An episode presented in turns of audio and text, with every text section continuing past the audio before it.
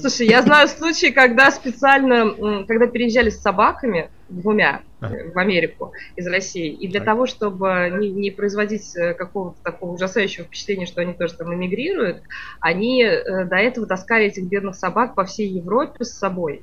То есть собаки выглядели когда... по-европейски. В берете так? Может, С багетом. Но они, они просто потом показывали фото на телефоне, доказывая, что они вообще всегда путешествуют с собаками. Поэтому тут они башни.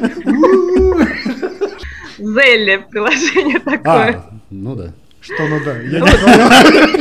Знаешь, так Зелли. Ну да, все знают Зелли.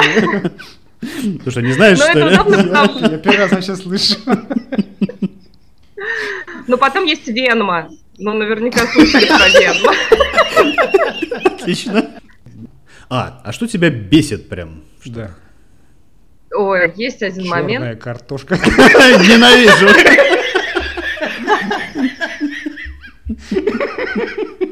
Дети не едят. Нет, меня бесит, как ни странно, организация.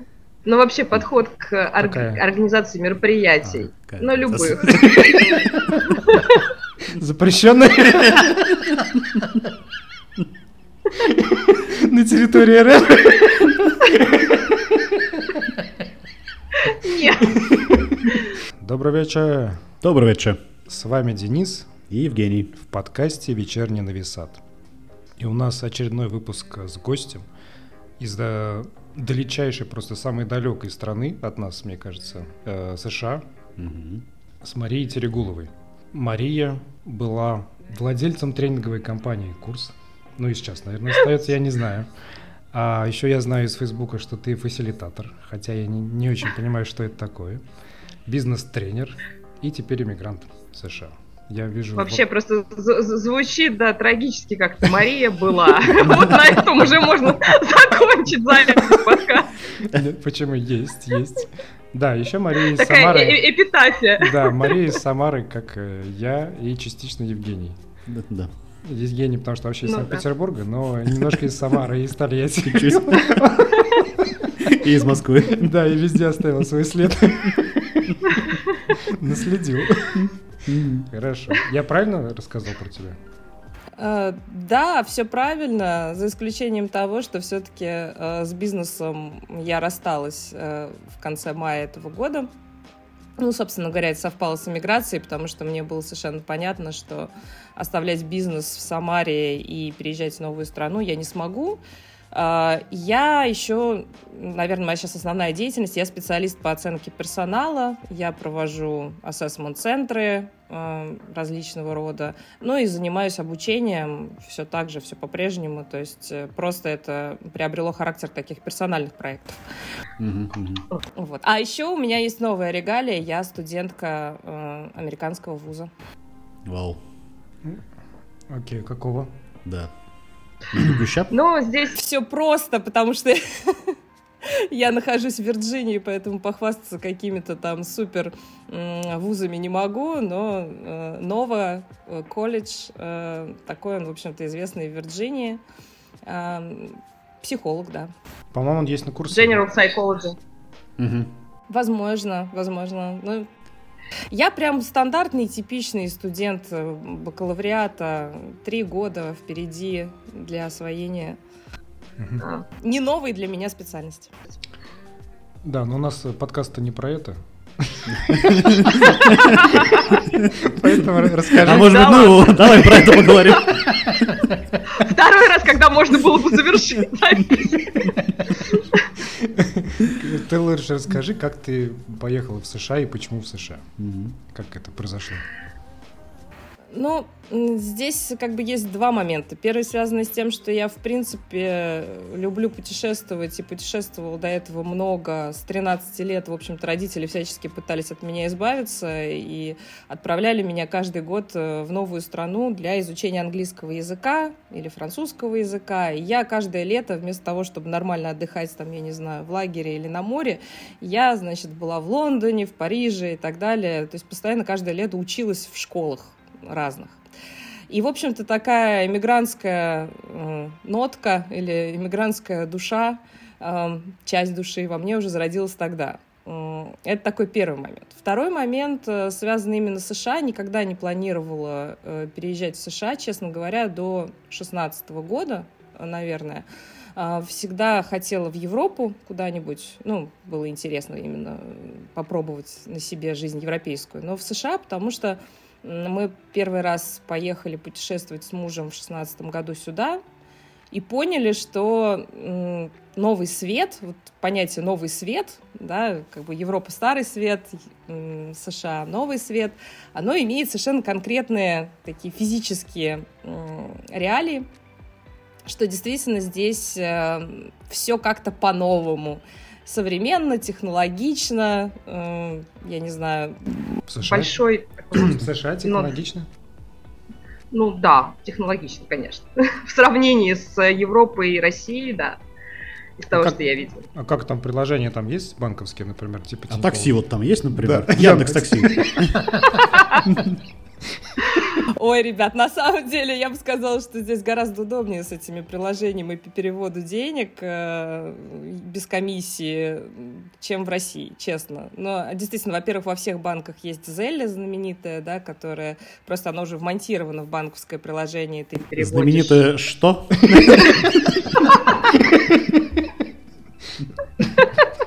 Зелли приложение такое. А, ну да. Что ну да? Я не знаю. Знаешь, так Зелли. Ну да, все знают Зелли. Ты что, не знаешь, что ли? Я первый раз вообще слышу. Ну потом есть Венма. Ну, наверняка слышали про Венма. Отлично. Ох уж эти сербские, ох уж эти сербские микрофоны. Так, э, хорошо. Ну хорошо, что все это там есть. Здесь-то нет.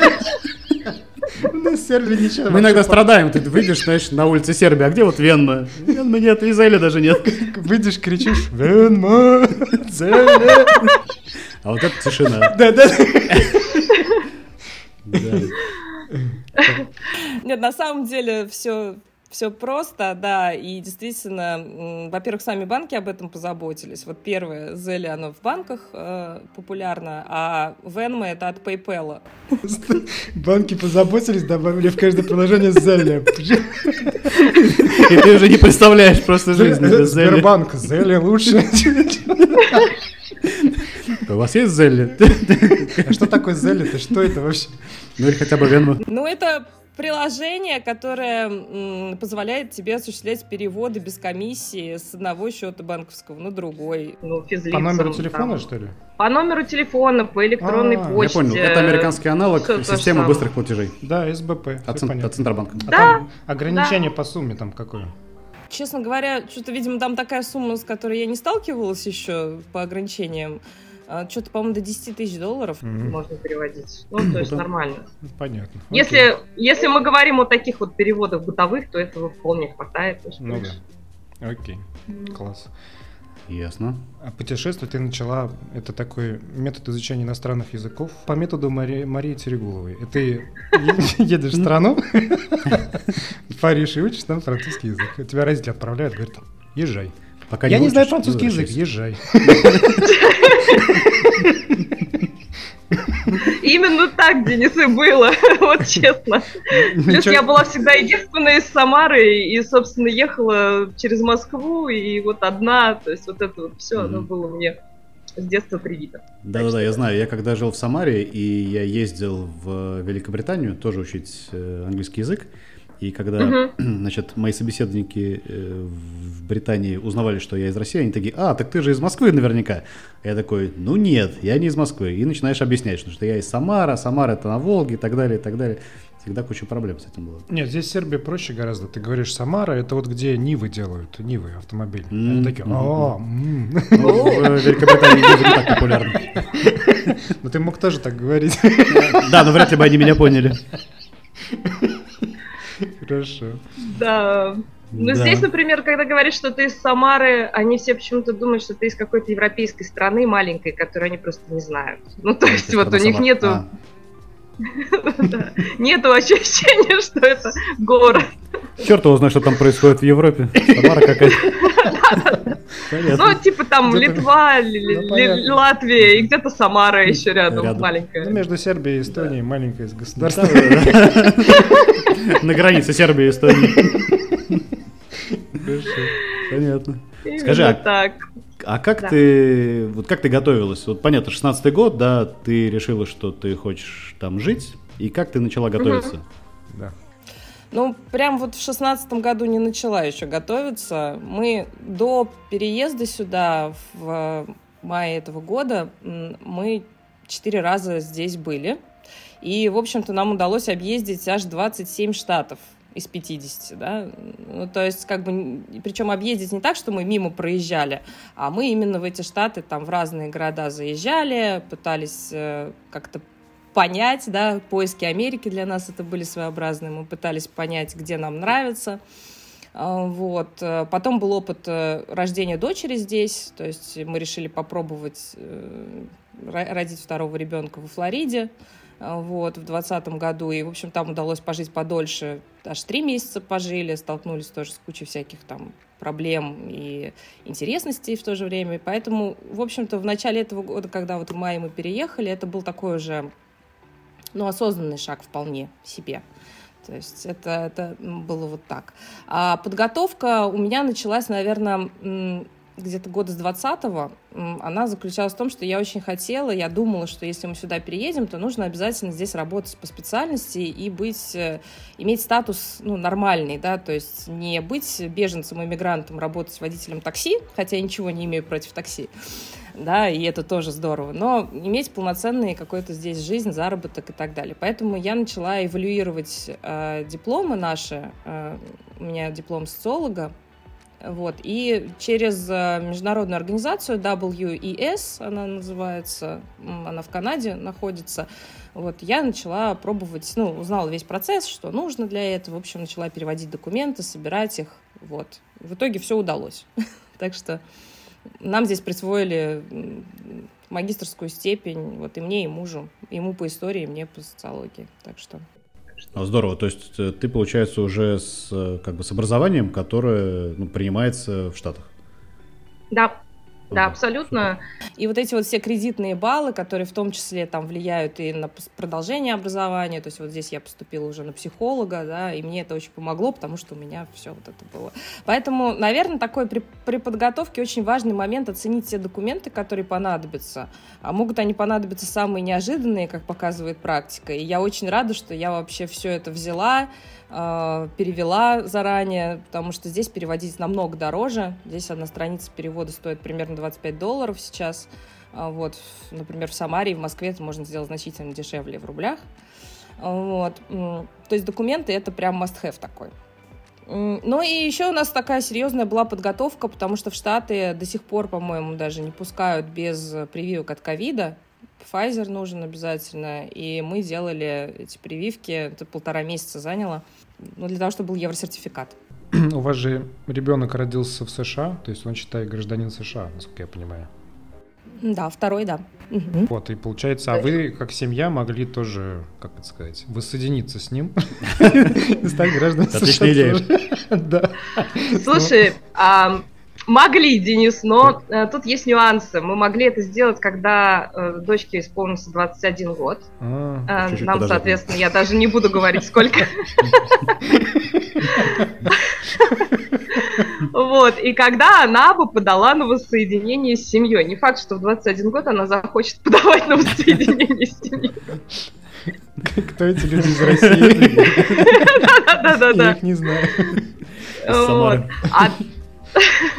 А до этого рождение детей в США на самом деле наоборот чревато тем, что тебя не будут сюда пускать всячески, потому что когда ты рожаешь здесь ребенка, означает, что у тебя есть какие-то намерения как раз сюда переехать и остаться, а за этим очень сильно бдят. Поэтому нам скорее повезло, что у нас еще была виза действующая, туристическая, по которой мы могли вот в мае приехать и уже mm-hmm. здесь менять статус. Mm-hmm. То есть как-то вот так. Понятно. Окей. Ну, а так вот, что да, э, гражданство. Ага. Угу. Да, да, я хотел спросить, вот э, приезжаешь ты в Штаты, И какие твои первые впечатления? У меня такое самое первое впечатление было забавное.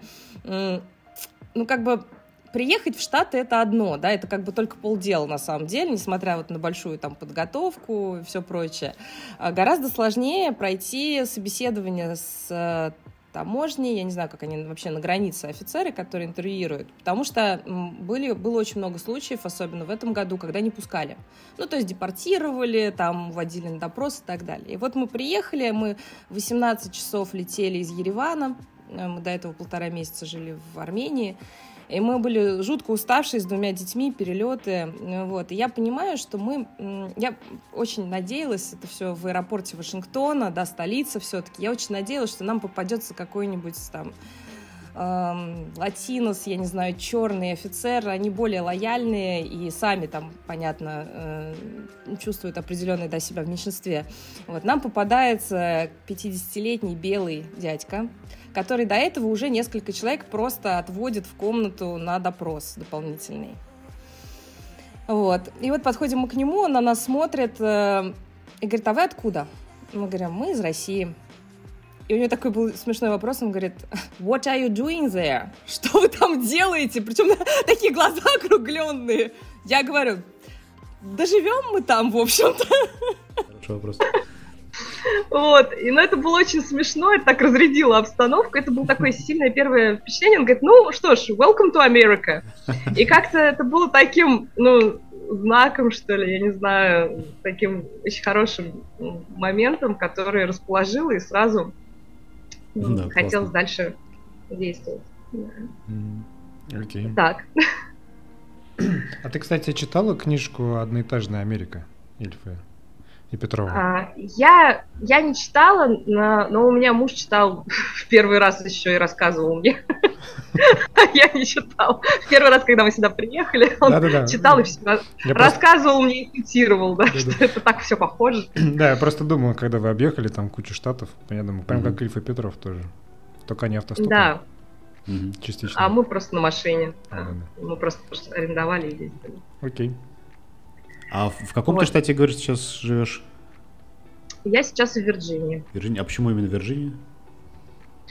А, ну, это тоже один из э, моментов таких удобств наших. Mm. То, что у нас просто здесь родственники мужа очень дальние э, живут. И у нас э, на первых порах, конечно же, была такая возможность у них остановиться, в общем, чем мы воспользовались. Mm. Mm-hmm. А ты какую-нибудь книгу, кстати, взяла с собой? из России бумажную? Взяла, но это все детские книжки, потому что я очень хотела сохранить у детей э, язык иностранный. Mm-hmm. О, иностранный, господи, русский. Он уже как иностранный. Теперь иностранный, Вот, я хотела у них сохранить язык, особенно у дочки, потому что она только учится говорить. И поэтому взяла много детских книжек. Все на меня смотрели как на сумасшедшую, но я их привезла больше нет. Себе мы не взяли ничего, потому что у нас был такой минимализм во всем, у нас было всего три чемодана. Мы не хотели производить впечатление иммигрантов прям сразу. Мы хотели все-таки производить впечатление туристов, mm поэтому продумывали свой образ. Да, мы да. просто на прогулке с двумя детьми и тремя чемоданами приехали в США из России, летели 18 часов. Ну, чисто погулять. Почему нет? Слушай, я знаю случаи, когда специально, когда переезжали с собаками, двумя, а. в Америку из России, и для так. того, чтобы не, не производить э, какого-то такого ужасающего впечатления, что они тоже там эмигрируют, они э, до этого таскали этих бедных собак по всей Европе с собой. Э, То фотографировали. Собаки выглядели когда... по-европейски. В берете так. С багетом. Ну, они, они просто потом показывали фото на телефоне, доказывая, что они вообще всегда путешествуют с собаками. Поэтому тут они приехали. башни.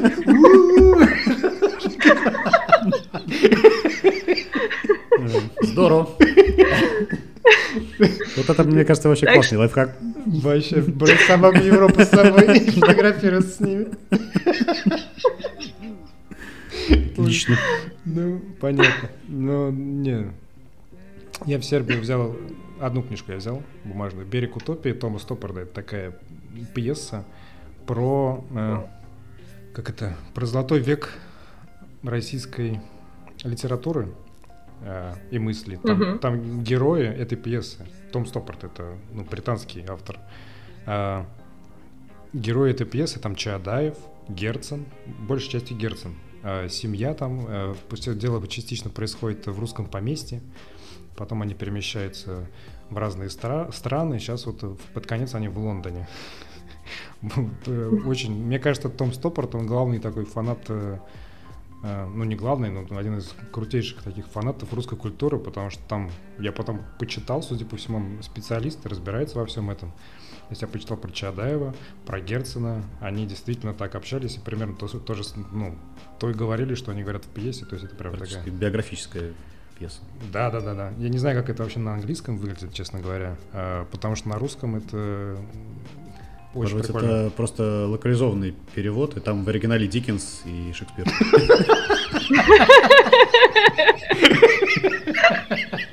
Вот-вот. Да-да-да. Ну вот, и они там между собой общаются, и там такой этот, наш бесконечный русский спор между, как это сказать, эм, э, как консерваторами и либералами, наверное, вот так, или там такими ура-патриотами и теми, кто уехал. Как, как бы по-другому не сказать. Да-да-да. В общем, очень интересная, очень актуальнейшая пьеса вообще. Это просто. Хотя написано Прикольно. достаточно давно уже. Ну, хотя относительно, конечно. Может, она написана когда? Лет 10-15 назад. Ну. А ты, вы, получается, несколько раз с мужем были уже в США. Потом да. ты прилетела в Вирджинию, и вот все оказалось так, как ты себе представляла, или что-то там тебя удивило? Ты знаешь, ну, хотела бы тоже тут что-то любопытное рассказать, но нет, наверное, все, как я себе представляла. Вот прям тотально. Э, никаких удивлений в этот раз у меня не было, наверное. Я уже была к этому, ко всему готова, и, в общем-то, все условия и культурные моменты, они кажутся такими понятными уже и знакомыми. А ты прям живешь в таком одноэтажном доме, Многоэтажном доме, двухэтажном. Двухэтажном. Двухэтажном. Да. Я такая типичная, как мне недавно сказали, я, честно говоря, забыла, как это называется на английском. А, я типичная а, мама двух детей из а, пригорода. Вот, потому что, несмотря на то, что штат Вирджиния, мы тут рядом с Вашингтоном совсем, то есть на метро, mm-hmm. здесь ветка метро проходит, и мы в Вашингтон mm-hmm. ездим на метро, если надо.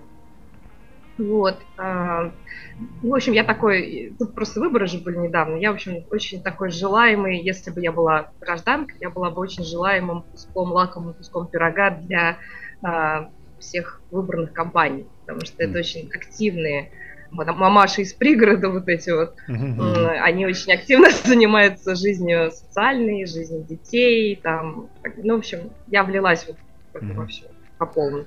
А ты ходишь в какой-нибудь, я не знаю, читальный клуб или что-то такое, какую-то лигу женщин? Ой, да. Вот ты представляешь, хожу, но только я хожу. Я хожу в пресвитерианскую церковь. Э, нет ничего лучше познакомиться с местной культурой, чем на самом деле пойти в любую пресвитерианскую церковь. Mm-hmm. Вот. Как, как на службу, потому что это дико интересно, и это сильно контрастирует вот с тем, к чему мы привыкли. Так и здесь после службы всегда есть, у нас есть такая школа осознанного родительства здесь, а, и мы туда с мужем вдвоем ходим, там также вот э, семейные пары ходят и обсуждают психологию детей и делятся всякими очень любопытными моментами, наблюдениями, как они там росли, как они воспитывают детей. В общем, на самом деле безумно интересно. И плюс это классная прокачка языка, потому что ну, а где ты еще так вот будешь общаться, живя в двухэтажном доме в ну, пригороде, да? Ну да. Это такой языковой клуб э, и понимание культуры, прям погружение по полной программе. То есть тебе удалось э, найти уже, да, американских друзей? Да, э, это на самом деле очень просто, когда ты здесь вот с детьми, потому что та же самая школа, мы сразу ребенка определили в школу, и, соответственно, ты ходишь на остановку школьного автобуса, и ты общаешься там с другими родителями. Я бегаю еще. Сколько я бегаю, тут, естественно, все друзья-бегуны из нейборхуда ну, да. нашего, ну, mm-hmm. закраины, они все со мной бегают, там показывали мне классные маршруты через лес там и так угу. далее. Угу. А у вас вот, есть, э, у бегунов есть враги, такие собачники, например? Или велосипедист? О! Больная тема. Кстати, да. Тут скорее такая обратная ситуация. Мне кажется, что мы враги велосипедистов, потому что велосипедисты, мы, у нас одна из э, дорожек, действительно, велосипедных, такая основная для бега. Угу. Вот, но велосипедисты здесь очень деликатные, поэтому скорее они испытывают э, проблемы есть... с нами. А собаки угу. здесь воспитанные, никто не бросается, как в Самаре вот этого нет, вот чтобы там добавляло остроты ощущений. Где-то в мире есть справедливость, и велосипедисты не везде так все сильные, как в Новисаде.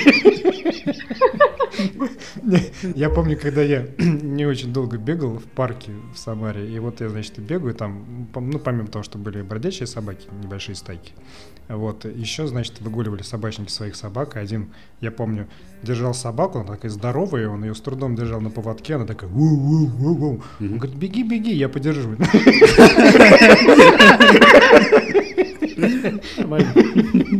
Хорошо. А ты про теорию знаешь вот эту, э, что американцы, они как эти, как персики, то есть они такие, ну, с ними легко наладить контакт, но чтобы другом стать, это, ну, очень сложно, потому что они, соответственно, мягкие такие снаружи, но твердые внутри. А русские наоборот. Угу. Мы такие суровые снаружи, но зато внутри мы такие, это, у нас э, белая нежная мякоть и э, кокосовое молоко. Вот ты знаешь, для меня эта теория была новая, э, честно говоря, особенно когда в предыдущем подкасте, выпуске вашем, который я слушала, естественно, Да-да. я услышала ее, да я прям была в таком легком э, культурном шоке.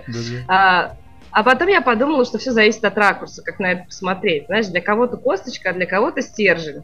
Ну, у кого-то есть стержень, у кого-то отсутствие стержня. Тоже, знаешь, так а, можно повернуть, да, смотря куда хочешь подвести. Да, понятно. Кому Я... косточка, а кому и стержень. Как говорится. А кому и нож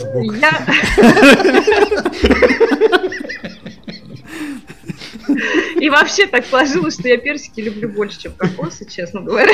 Ну, мне кажется, все так, если честно, с этим кокосом. Ну, пока откроешь, думаешь, проклянешься.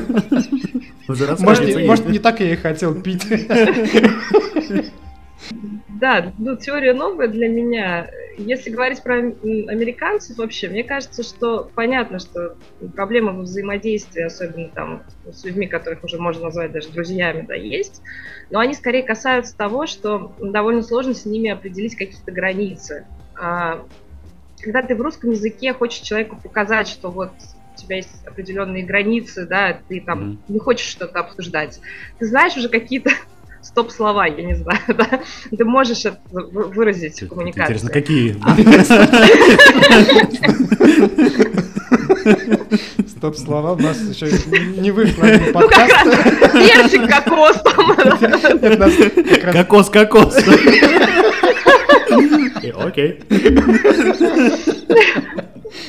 У нас не вышло еще выпуск подкаста с Костей, как раз он рассказывал, что он ездил, ну, когда жил во Франции, он еще не очень хорошо знал а, французский да, да, он не знал стоп-слова. Вот, и, и поэтому он не мог, э, он ел очень, э, как сказать, обеды французские, они могут идти там 4 часа, 8 Полдня. часов, вот он никак не мог остановиться, его нужно было есть, есть, есть, потому что не знал, что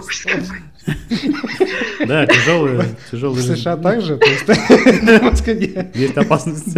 Я больше не хочу есть. Ну, вот попробуйте еще вот этот пирог. Это такой кокос, а не помогает. Надо что-то другое говорить.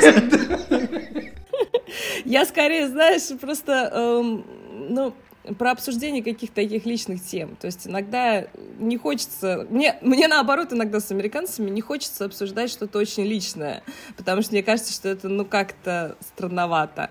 А, а они лезут э, в душу очень сильно, да, не понимая, что я этого не хочу, думая, что это наоборот мне как раз нужно, там, меня надо поддержать, я же иммигрант.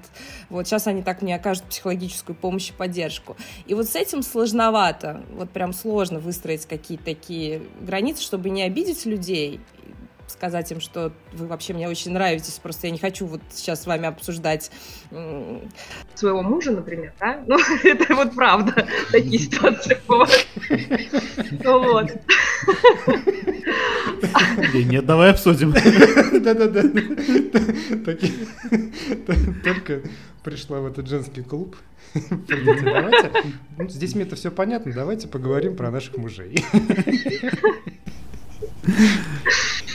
Прикольно. Ну вот пример, примерно вот так, да. И вот с этим у меня пока сложности есть. Как раз вот эта их наглость наивности такая, что я называю, да, когда вот, без, без мыла залезут везде, где можно. Вот это вот меня слегка напрягает, наверное, в коммуникациях. А в остальном, вот того, что они такие все доброжелательные, а внутри есть что-то такое вот неуловимо жесткое, я почему-то этого не заметила. А, я бы сказала, что... Ты просто не добралась до косточки. А вот э, как раз про то, что вот эти границы хочется выстроить, это твоя кокосовая сущность. Вот русская. Они думают, да что ж такое? Почему? Мы так любим про это поговорить. Мы же персики. Вот нам нужно все это обсудить. Ты знаешь, я бы сказала про них, что они больше авокадо. Вот если бы так вот. вот То есть оно такое вот сначала, да, оно сначала такой приятной консистенции, а потом так и, на, и размокает, да, ну такое мягкое становится, когда перезревшее. И вот надо поймать момент, когда он еще не испортился, ну, а где-то посередине. В общем, американцев, старые американцы не очень, ты к этому. Нет. Я про момент сближения как раз. Скажи, а как устроена ну, твоя какая-то ежедневная жизнь? Вот как ты работаешь, отдыхаешь? Как это все у тебя устроено? Ну, пока, поскольку у меня студенческий статус, да, mm. я работаю, я не могу работать в Америке э, на прямо американские компании, поэтому у меня есть ряд проектов, которые как бы связаны с другими странами, например, с Турцией, э, и ну, там, дилеры американской компании, да, и вот я с ними работаю ночью, то есть у меня mm. ночная работа. А, это из-за разницы вот. поясов, да, потому что там... Да, mm-hmm. да. Получается так, что я ночью работаю. Это, в общем-то, удобно, потому что не, не нужны никакие бэбиситеры для младшей дочери, да, то есть э, она и так спит в своей комнате, вот, все в порядке. Вот, а днем у меня такая насыщенная социальная жизнь, учеба. А... Извини, вопрос я должен его задать. А спишь ты когда? На ходу. Когда получается. Ой, слушай, мне это твоя жизнь напомнила это. Я недавно читал э, шпионский роман про э, российскую супершпионку. Ну, она на самом деле была э, немкой. Ну, как бы, как это, немецкой еврейкой. Вот. Угу. Потрясающая книга. Я про забыл, как она называется, но я ее даже два раза купил, потому что я... Ты ее два раза прочитал, я надеюсь? Нет, я купил бумажную версию, а потом да. я куда-то уехал. А, э, это я поехал... В Сербию? Да нет, не в Сербию. До этого я был в Республике Беларусь и забыл ее с собой взять. Вот, и мне так хотелось ее дочитать, что я еще в электронном виде ее купил, дочитал. Э, потрясающе. Вот она тоже, она практически не спала, потому что, но она ночью, правда, не... Но она тоже работала, она отправляла эти зашифрованные сообщения в Россию. Да, монтировал там эти приемники на, на... Мне кажется, если не спать ни ночью, ни днем, то у тебя зашифрованные сообщения автоматически получаются. Да-да-да, но она тоже спала как Не, мне, мне, мне очень удобно, у меня же маленький ребенок, один ребенок в школе. У нее тоже самое, то же самое было один в один, серьезно. Да, а, а маленький ребенок, он днем спит, как вы понимаете, поэтому два часа я успеваю перехватить в обед. Э, вот. Ну, два часа ночью там как-нибудь. Между оценками. Интервальный сон. Ну да. Да. Окей. Так, значит, ты ну, ночью работаешь, э, днем у тебя активная социальная жизнь. Угу. Спишь ты как да. придется. Угу. Интересно. Выходных практически нет, ну, честно говоря, потому да. что... Я, в общем-то, к этому была готова, потому что здесь все процессы, они очень быстро происходят. Здесь э, на самом деле такой главный лайфхак переезда в Америку, это что включаться нужно сразу. Нет времени на то, чтобы пережить вот этот вот феномен там, или как это называется, эффект туриста, да, когда ты там раскачиваешься, ходишь, тут надо действовать сразу. Если ты этого не делаешь, то ты выпадаешь из каких-то моментов. Я знаю ребят, которые сейчас тоже там переехали, но сразу не определяли ребенка в школу, не записывались на курсы English as a second language, там, а это обязательно здесь тоже надо для того, чтобы просто в языке постоянно крутиться, а, не эвалюировали дипломы, и они просто сейчас выпадают. То есть у них очень много каких-то проблем. А куда они выпадают? Вот. Ну, например, они не могут найти работу никакую. Mm. То есть они сидят без денег, потому что есть определенные сложности, да, сейчас ну да, надо же разрешение есть. получить, да, чтобы работать. Да, да. Mm-hmm. Вот. Ну и надо, чтобы тебя вообще приняли на работу. А когда у тебя нет вот этого банального сертификата из твоего кауни, да, округ по-русски, да, называется, о том, что у тебя есть вот этот English as a second language, когда у тебя mm-hmm. нету никакой рабочей специальности, ну, про профессии нигде, то здесь устроиться на работу, конечно, невозможно. Ну, то есть mm-hmm. это будет все какой-то низкооплачиваемый труд, типа доставщика пиццы, там, не знаю, разнорабочего. Ну, довольно сложно здесь выжить на эти деньги сейчас, потому что, ну, все знают, что инфляция, да, и что, в принципе, уровень жизни в США, конечно. Mm-hmm. Вот, поэтому, да, поэтому здесь надо все делать очень быстро, и мы были готовы к тому, что у нас каких-то там отпусков, выходных, вот э, такой красивой американской картинки поначалу ну, не будет. Мы работаем в субботу и воскресенье. В воскресенье просто чаще получается отдыхать и э, заниматься, там, я не знаю, какими-то вылазками в театр, в баскетбол. Э, ну, вот что-то такое. Mm-hmm. Но здесь не так. Здесь вот я записался на курсы сербского языка э, месяц спустя. Понятно. И э, еще здесь можно везде передвигаться на велосипеде, если вы купите. Не то, что можно. Я бы сказал, нужно. Да-да-да. Вот, даже более того, если ты передвигаешься на велосипеде, ты какой-то странный. Ну да. Так на тебя начинают смотреть с подозрением. Искоса. Если ты еще и по-сербски не говоришь.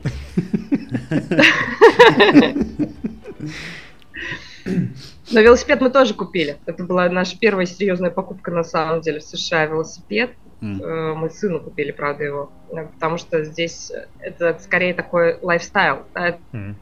Это образ жизни. Если ты без велосипеда и не бегаешь, то это что же ты вообще, как же ты поддерживаешь свое здоровье? Вот поэтому гири. А есть, э, ну, можно гири Русские махи. Да, да, русские махи. Но кроссфит скорее.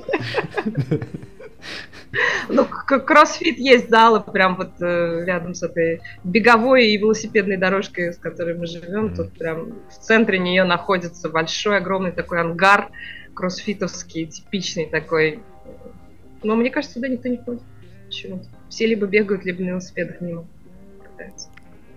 Понятно. Да, понятно. Но в США есть такая проблема, да. Многие переезжают в Европу тренеры США, потому что им там mm. сложно. Мало зарабатывают, а в Европе типа круче. Mm. Вот в Сербии Интересно. тут, ну, правда, да. не было американцев, но здесь на маленький городок, 300 тысяч жителей, два кроссфит-зала, и вот в один, который я хожу, он такой, он забитый. Mm-hmm. То есть ты ходишь, продолжаешь? Да, да, да. Здесь сказать. вообще, здесь очень много ходит э, в залы э, сербов. То есть, э, ну прям в процентном соотношении гораздо больше, чем в Самаре в России. Ну и, и сербы, в принципе, они крупнее, чем русские и такие поздоровее. И нет С детства ходят в э, кроссфит. Ну, мне кажется, они не знаю, куда они ходят, но они такие крепкие, здоровые такие. Ну, почему более расслабленные? Здорово, это... Представить? Потому что их нет у них отдельного такого группа людей, которые напрягают их, тем, что напрягают. Да, да, да, есть. Слушай, ну мне кажется, что еще с климатом связано, наверное, да, потому что как бы когда климат позволяет на улице что-то делать там активное, то все в основном на улице занимаются, а когда нет, тогда в залы уходят. Такого нету. Я просто не знаю, вот, например, как в других штатах. Я же сейчас только про Вирджинию могу рассказать. Ну, может быть.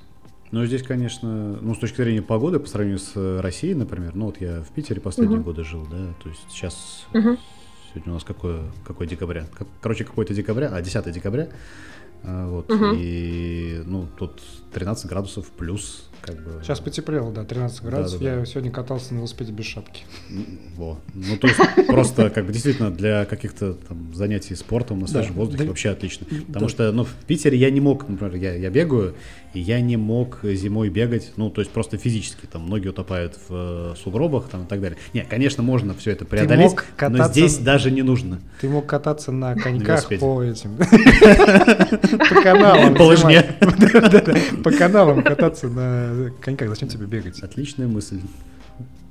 Ну, не, ну, если они замерзли, конечно. Да, если бы. Скажи, а вот э, лайфхак, да, э, значит, когда ты переезжаешь в Штаты, нужно быстро обустраиваться, быстро принимать решения, быстро что-то делать. Ну, не что-то, да, наверное, там по какому-то заранее составленному плану, с тем, чтобы не опоздать угу. и, ну, встроиться. Что еще, да, какие, какие еще лайфхаки нужно, нужно учесть? Выучить английский язык заранее. Вот ты знаешь, вот ты знаешь, прям скажу тебе с точностью да наоборот, Денис. Я э, чем больше здесь нахожусь, тем больше думаю, что а все изучение английского языка в России, господи, прости, э, это такая ерунда. Ну, потому что, ну, база, конечно, да, здорово, но вот уже более там какие-то продвинутые уровни, это все ерунда и бизнес. Ну, те, кто учат, они на этом зарабатывают, а те, кто учатся, они просто тратят свое время. Я бы как раз советовал, наверное, э, если особенно там, не знаю, люди мигрируют быстро или там ну, в какой-то прям обозримом э, будущем, да, Изучать не учить язык, язык по методу Марии Терегуловой. То есть просто и все. Ну, мы сейчас с тобой так сербский изучаем. Да! Вот видишь, вы уже изучаете. Мы уже даже некоторые купили велосипед, э, поддержанный на а, да, как бы через доску объявлений купием, продаем. С итальянским гелевым сиденьем? Да-да-да. Вау! Не знаю сербского языка, да. Чтобы ездить и говорить там белиссимо. Да, перфекто. Европейский флер приобрести, понятно. Конечно. Да-да-да. В Италии недалеко это чувствуется. Да-да-да. Здесь потрясающие бататы. О, да. Неожиданно, кстати, да. Про это у нас будет целый отдельный выпуск. Видимо, видимо, не обойдемся без отдельного выпуска.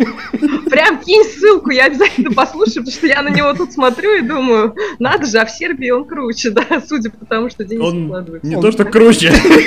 Просто, он, короче, вот как, э, э, как бы сербы, они такие более крупные, более здоровые, вот батат тоже. Вот русский батат, он вообще ну, то берет батат, он размелывает картофель. Здесь батат. Он такой батат, короче. Ну, ты не рассказывай. Да-да-да. Размером с тыкву. Да, да, да. Он такой обманчиво, на самом деле. Как бы он вроде выглядит, выглядит так тоже, как, как российский. Но на самом деле нифига. Внутри он вот как кокос. Снаружи. У меня и снаружи, и внутри.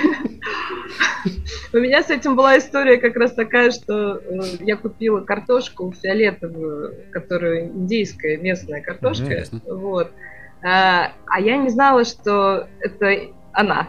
Я думала, что ну это просто она выглядит как вот у нас есть белый картофель, есть красный картофель, uh-huh. да, с него кожуру счищаешь, он внутри белый. Uh-huh. А здесь я покупаю пакет такой перемешанной картошки, там и белая, и вот это вот фиолетовая. И я начинаю чистить, а она внутри просто вся такого насыщенно синего цвета и прям руки окрашиваются вот в этот синий цвет. Черничная. Я думаю, господи, да-да-да, она испортилась, думаю я первая. У меня прям реально был культурный шок. Что же я буду делать? Значит, а там такой пакет был крупный, там с этой картошкой много было. Вот, и я тоже залезла в Google, увидела, что, оказывается, по вкусовым своим качествам она ничем не отличается, просто она такая вот особенная, поэтому а что ты удалось приготовить а я детям пюре делала картофельное. Получилось такое фиолетовое картофельное Можно пюре. говорить, что оно баклажанное. Нет, я подумал. Нет, да я сразу скажу, что они есть не стали, потому что цвет был такой. Задумался. Поэтому это был Потому что она черная. Она не черная, она синяя. Вау-вау-вау.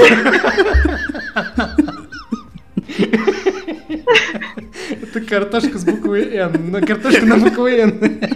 Не имеешь права ее не есть. Но такая же, как белая, даже лучше. Да-да-да. А она, знаешь, почему была перемешанная? Потому что квота есть, между прочим. Потому что черная картошка такая же, как белая. Поэтому не надо тут дискриминации по цвету картофеля. А, а что тебя бесит прям? Да. Ой, есть один Черная момент. картошка. Ненавижу.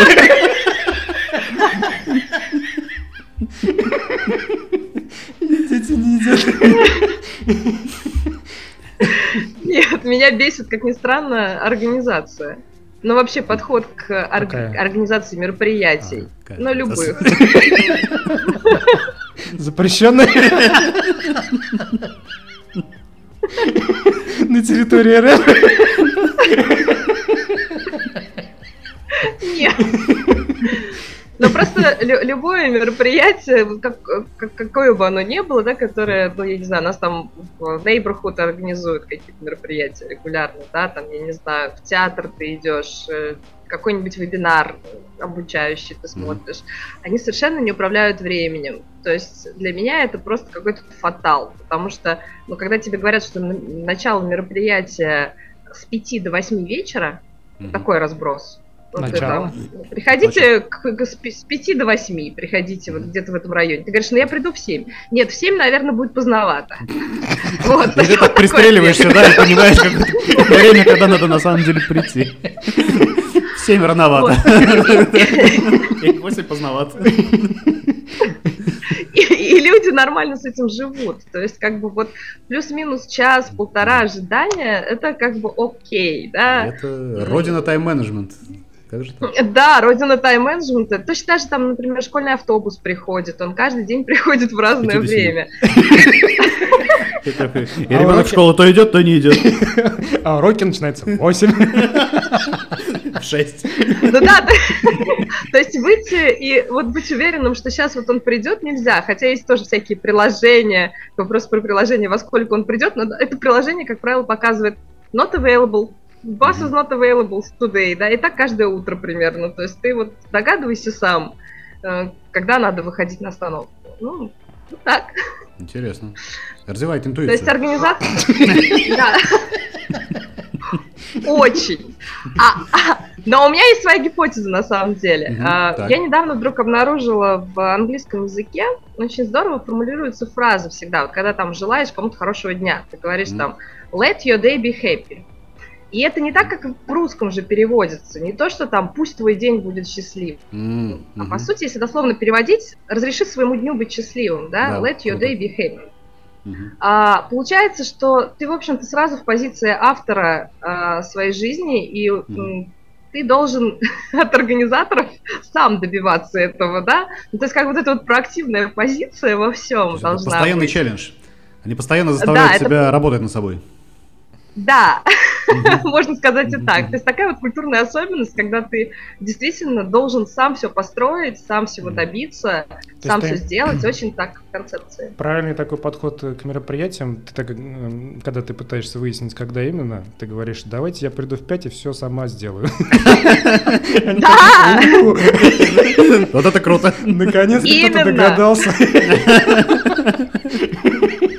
Именно так. стать То своим. есть, Да, да, давайте я позвоню там туда-то и узнаю, во сколько это точно начнется. Или там, ну, давайте я наконец-то. созвонюсь в время-то. То есть, по сути, стань организатором каждого мероприятия сам. Тебе никто за это спасибо не скажет, но это ожидается, что ты себя так будешь вести. М, Да. Интересно. Прикольно. Очень прикольно. Да, говорю, по- по России, по России скучаешь? Я скучаю по людям, Мгм. по России не скучаю по самой России, скучаю по людям скорее, э, по родителям.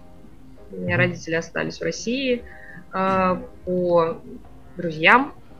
Хотя с друзьями, наверное, нет такого ощущения, что вот я там не общаюсь, потому что мы онлайн также вот как с вами сегодня Мгм. из разных точек мира созваниваемся, списываемся регулярно, и сказать, что я там в изоляции какой-то не могу. Мгм. А как же даже гречка? Так что еще? Гречка здесь есть. чай? э, Кстати, очень вкусная. На Amazon можно заказать, что хочешь. Из России, наверное. А, кефир. А, кефир, прям американский кефир, ничуть не хуже, чем российский. Вообще никаких проблем с русскими продуктами. Но я уж не говорю о том, что русские магазины, русские аптеки. А кофе? Это просто... Русский. Сибирский знаменитый кофе. Американский. да-да. Не, ну просто я видел, что, ну как сказать, Starbucks считается вроде как, считался хорошей кофейней в США, потому что на фоне всего остального. Вот. А ты знаешь, ну это тоже на, на любителя, потому что меня тоже в свое время удивило во Флориде, когда там все русские ходили только в одну итальянскую кафешку пить кофе, потому что там была арабика. А я, например, арабику, вот эту вот слинку не сильно понимаю. Для меня рабуста и горький вот этот вот вкус кофе, это прям круто. А, Поэтому мне как тебе нужно приехать в Сербию. Здесь только так. Здесь другого найти нужно постараться. Я вот нашел в двух магазинах нормальную обжарку. Но ты любишь, ты остальное- любишь кислый, кислый Нет, кофе. Ты я любишь. люблю сладковатый, я вообще не люблю горький кофе. Я Не, не считаю, что кофе А. должен быть горький. Я не понимаю, ну как сказать. Мне, мне, вернее, сказали, сказали в Самаре, что на самом деле кофе не обязательно должен быть горький, он должен быть приятная горчинка. Ну как вот в пиве. Как- вот в Жигулевском, если брать его со дна, вот на разлив, Мгм. который, у него есть приятная горчинка. Я первый раз попробовал, на самом сейчас деле. я в прошлом заскучала году. по Самаре. Ты сейчас Да-да. как-то так вот смачно говоришь. Вот сейчас Первый- заскучала, да. Первый раз я попробовал в прошлом году, я до этого вообще не пил, оказывается, со дна, и я понял, что оно приятное. То есть вот тот, который в бутылках, Да. оно неприятное, там, ну, оно горькое. А вот со дна там приятная горчинка. Вот в кофе тоже должна быть приятная, гор- не просто горечь, не просто ты пьешь. А мы объясним нашим слушателям, что такое дно. Но это, Пиво со дна самое вкусное. да, да, это место... Вообще, э, Са- Самара родина пива, как известно, российского, Ну. Жигулевского конкретно. Это придумал Альфред фон Вакана. Э, Он привез э, вообще... По фамилии можно догадаться, что он был не совсем русский. Он приехал из Австрии и, соответственно, привез рецепт пива, который назывался, если не ошибаюсь, венское. Вот, и оно Мгм. после... Трансформировалось там просто... После 18 Жигулевское. года да, трансформировался в Жигулевское. Вот, и это было, ну, и сейчас остается хорошим пивом, но, но когда берешь его на разлив, с места, которое называется дно, это Ну, какой это пивзавод. спуск? Да, это рядом с пивзаводом, это спуск какой это улица? Это какая? Рядом с Не пристанью. знаю. не Ну, знаю. как, короче, какая-то, ну, в общем, если вы будете в Самаре и попросите отвезти вас на дно, все Да, поймут. это, в общем, без проблем. Там еще вот со стройка туда удобно идти. Выходишь, так со стройка идешь вниз, вниз, вниз, вниз. Идешь, идешь, идешь. Да-да-да. Иногда в стройке, когда роза ветров э, задувает с Волги, вот, ты иногда сидишь такой и чувствуешь, хопа. Пора. Да, теперь стройка нет, теперь это э, политех. У нас есть постоянная рубрика. Сербского я не знаю. Да-да, сербский Сербский язык соединен в Америке. но когда, да, когда гости, когда гости, мы просим их... э, Трансформируем рубрику. трансформируем рубрику. Вот у нас сегодня будет а, американский вариант английского языка с Марией Терегуловой. Несколько фраз, которые вам совершенно необходимы в США.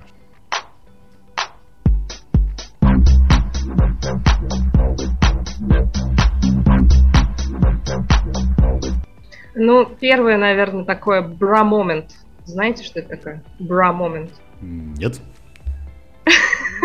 Это из мемов? Я теряюсь Из догадку. мемов? Я тоже. Бра- Бра-момент это просто, это неловкий момент. Ну, просто очень часто, когда ты подвисаешь или там говоришь что-то не в попад, тебе могут сказать, о, it's a bra moment, да, то есть это Интересная такой вот неловкий момент у тебя сейчас выш- вышел. А, я не знаю, это из мемов пошло, потому что есть такой очень популярный мем бра, как правило, пишется B-R-A-H. Можете посмотреть, там куча. И вот бра момент здесь А. такое прям устойчивое выражение, если H. так говорят. Мы думали без H. Нет. Понятно. Ох. Ох уж эти гендерные стереотипы. Сейчас как раз был брамомент. Бра момент. Но не тот. Вот. Ну, а, а еще меня вообще всегда эти вот... Э, я, естественно, состою во всяких разных чатах, вы понимаете, там школьные, там мамские чаты всякие, наши окрестности и прочее. Вот, и там всегда очень много сокращений. Меня скорее вот эти сокращения, мне кажется, что их надо как-то тоже отдельно изучать. Я прям все словарик составляю, потому что когда идешь на вечеринку, там тебя приглашают кому-нибудь в гости, и тебе пишут, что BYOB, mm-hmm да, да, нет. А, а ты им в ответ скрущ. Кириллицей. Пообщались. Ну, короче, bring, bring your own battle, да, то есть как бы ну, вот это вот BYOB или BYOW, то есть вот это вот таких сокращений очень много, они русский... строчат очень быстро в чате, и ты, у тебя это... глаза просто... Да? да, на русский это переводится как КПСС. Каждый приносит с собой. Да, да, да. Отлично. Прикольно. Вот, ну, ну, наверное, вот такое вот все. А вообще, я, знаете, что хочу сказать? Что э, в разных сферах английский очень разный почему нужно, живя здесь, э, интересоваться разным и не замыкаться только там на работе или на учебе, там, не знаю, или на походе в магазин, потому что а, нужно в разных сферах прокачивать свой английский, да, свои эти вот навыки. Uh-huh. Вот это классный метод изучения. Поэтому и надо вписываться там и в театр, и в забеги, и в родительские школы и прочее. А у вас есть какой-нибудь такой район неблагополучный? Вот, в который Где продают можно... фиолетовый картофель. Вот, в который можно прийти и вписаться там. Вот, изучить новый пласт лексики. Я вчера была в таком районе. Я просто вчера забирала стартовый пакет, у меня завтра забег э, в Вашингтоне, и надо было, а стартовый пакет выдают э, все время в одном и том же таком африканском магазинчике на 14-й улице, куда просто даже днем ехать страшно, честно говоря. Ну, такой себе район. Вот. Вот там, да, там очень неуютно и очень много новых слов можно узнать, это правда. А я смотрел вот э, Тревора Ноа, это такой ведущий, он недавно перестал быть ведущим э, шоу. Mm-hmm. Э, он говорил, что если говоришь с русским акцентом, то сразу все тебя боятся. Mm-hmm. Вот, и начинают это и уважают тебя в таких э, темных районах. Ты попробуй говорить с русским акцентом что-нибудь. Или Кал- Калашников, например. Не в попад. Внезапно. Не знаю, я не пробовала, честно тебе скажу. Даже слышала такие истории, что, когда переходят на русский мат, все сразу говорят, все, no problem, извините, мы пошли. Вот, но не с этим не сталкивалась. Э, знаю, что вообще, наоборот, русский акцент здесь это ну, проблема определенная. Тебя не будут хорошо обслуживать, например, если ты говоришь с русским акцентом. Uh-huh. Есть к этому предубеждение, э, вот. И я знаю даже конкретно, какие там звуки в российском произношении сильно очень ну, дают, дают понять, что ты есть... из России или вот еще один лайфхак это если вы не, ну, вообще никак не можете избавиться от русского акцента, постарайтесь хотя бы сделать его французским. Даже скажи березка с французским акцентом. Потому что я не могу. Что сказать? Березка с французским акцентом. Березка? Да. Это тренироваться надо. Нам бы Кости помог. Да, да, да. да. Окей. Ну вот. Так, ну у нас еще это. Э, у нас же выпуск с тобой будет на самом деле предновогодний. Вот. Поэтому, во-первых, нужно узнать, как ты празднуешь Новый год и, э, и празднуешь ли в США. На самом деле, такой, я пока не знаю. Честно говоря, вопрос для меня сложный, потому что понятно, что э, Рождество семейный праздник, и мы будем праздновать с семьей, и родственники есть, и, в общем, друзья, как бы, которые уже близкие. Мы планируем большой стол. У нас вот День Благодарения был тоже такой семейный очень mm-hmm. праздник. А, вот. А, а Новый год совершенно пока непонятно. Может быть, э, куда-нибудь ездим в соседний город, типа Филадельфию, потому что мы хотели туда детей свозить место, где Рокки Бальбоа бежал по лестнице и так далее. это сына сильно впечатляет. Вот. Но пока нет таких конкретных планов именно на Новый год. Больше всего готовится Christmas, все подарки. Ну, ну, ну, Рождество это примерно то же самое. Вот. Вы будете делать оливье на Рождество? Конечно. Мы Все. даже на Thanksgiving делали. Отлично. А селедку под шубой? Да. Я тоже делаю. И вот американские гости ели все это. Да, но... Я тебе скажу, но есть одно но, что меня очень позабавило, э, что свекла вообще, она не сильно в почете здесь, э, не потому что она невкусная, а потому что если она упадет на скатерть, а как правило скатерти здесь очень красивые на празднике, то пятна невозможно отстирать в стиральной машинке, а ни одна уважающая себя американская леди не будет, конечно, все это застирывать руками, да, или там, выводителем, вот, поэтому скатерть придется выбросить, а скатерти это какое-то фамильное такая, может быть, там что-то mm-hmm. еще, вот, mm-hmm. поэтому... То есть свеклу... картошка фиолетовая свекла... нормально?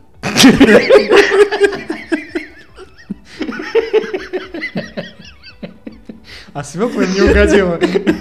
Она под запретом, да. Это потому что она красная.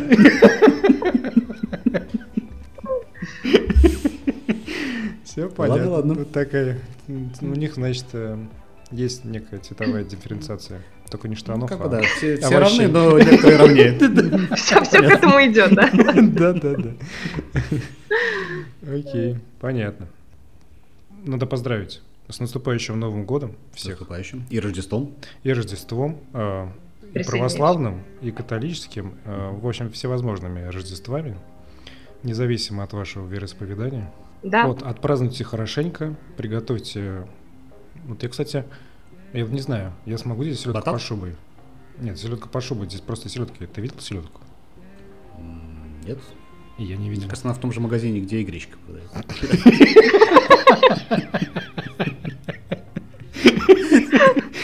А я, кстати, вот еще лайфхак, еще один лайфхак. На самом деле селедка под шубой э, лучше всего делается не из селедки, mm а из другой соленой рыбы, я забыл. Скумбрия. Из скумбрии, да. которая mm она пожирнее. Скумбрии? А из скум... Вот mm самая лучшая селедка под шубой получается из скумбрии. Да-да-да. меня мама делает именно так. Да, она пожирнее, она такая, я не знаю, как это передать, в общем, она вкуснее получается. Вот. Окей, это, это такой тоже лайфхак буду использовать. Да. Подписывайтесь на нас э, везде, оставляйте, пожалуйста, комментарии, э, ставьте э, лайки, особенно в Apple подкастах, и оставляйте комментарии тоже. Ждем ваших предложений по темам. Всем спасибо. Пока-пока. Спасибо. Пока.